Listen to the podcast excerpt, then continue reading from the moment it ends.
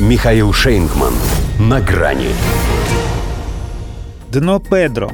Партия премьера Испании проиграла досрочные выборы. Здравствуйте. На грани.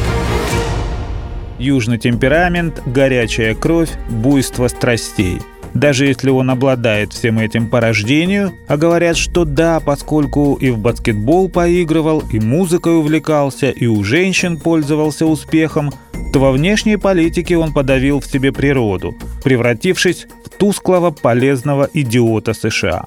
Никогда еще Испания не была настолько унижена подчинением, твердят о нем его критики. И если не проводят параллели между парой Джо Байден-Педро Санчес с дуэтом Гитлер-Франко, то потому что Каудильо был самодостаточной мразью, а нынешний премьер-министр в свои 52 все еще мальчик на побегушках.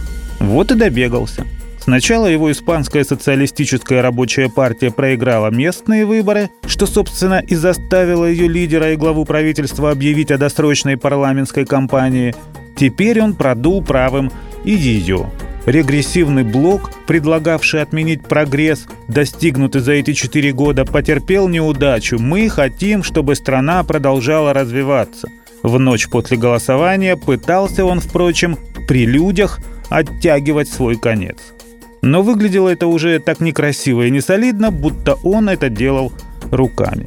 Ведь к тому моменту все уже знали, что его левые, взяв 122 мандата, заняли только второе место – тем более, что в этот момент предводитель Народной партии Альберто Фейхоо уже объявлял о намерении сформировать новый кабинет министров. Я беру на себя инициативу диалога, и я официально прошу, чтобы ни у кого не возникло соблазна блокировать Испанию. Тоже слегка торопит события. Даже если к 136 местам ПП в парламенте добавить 33 ультраправых депутата из ВОКС, этого все равно чуть-чуть не хватит – до необходимого минимума. Но, во-первых, это больше, чем у конкурентов, во-вторых, на то и существуют коалиционные переговоры. В любом случае, начинать их будут консерваторы. И для Санчеса это, конечно, провал. Он ведь считался заметным явлением в испанской политике. И не только потому, что вошел в нее под прозвищем «красавчик Педро», тем паче, что в какой-то момент сограждане поняли, что смазливость – это едва ли не единственное его достоинство, которое к тому же имеет свойство истаскиваться. Он стал первым премьером в истории страны, которого утвердили не в результате победы на общенациональных выборах, а вследствие интриг, подковерного торга и стечения обстоятельств.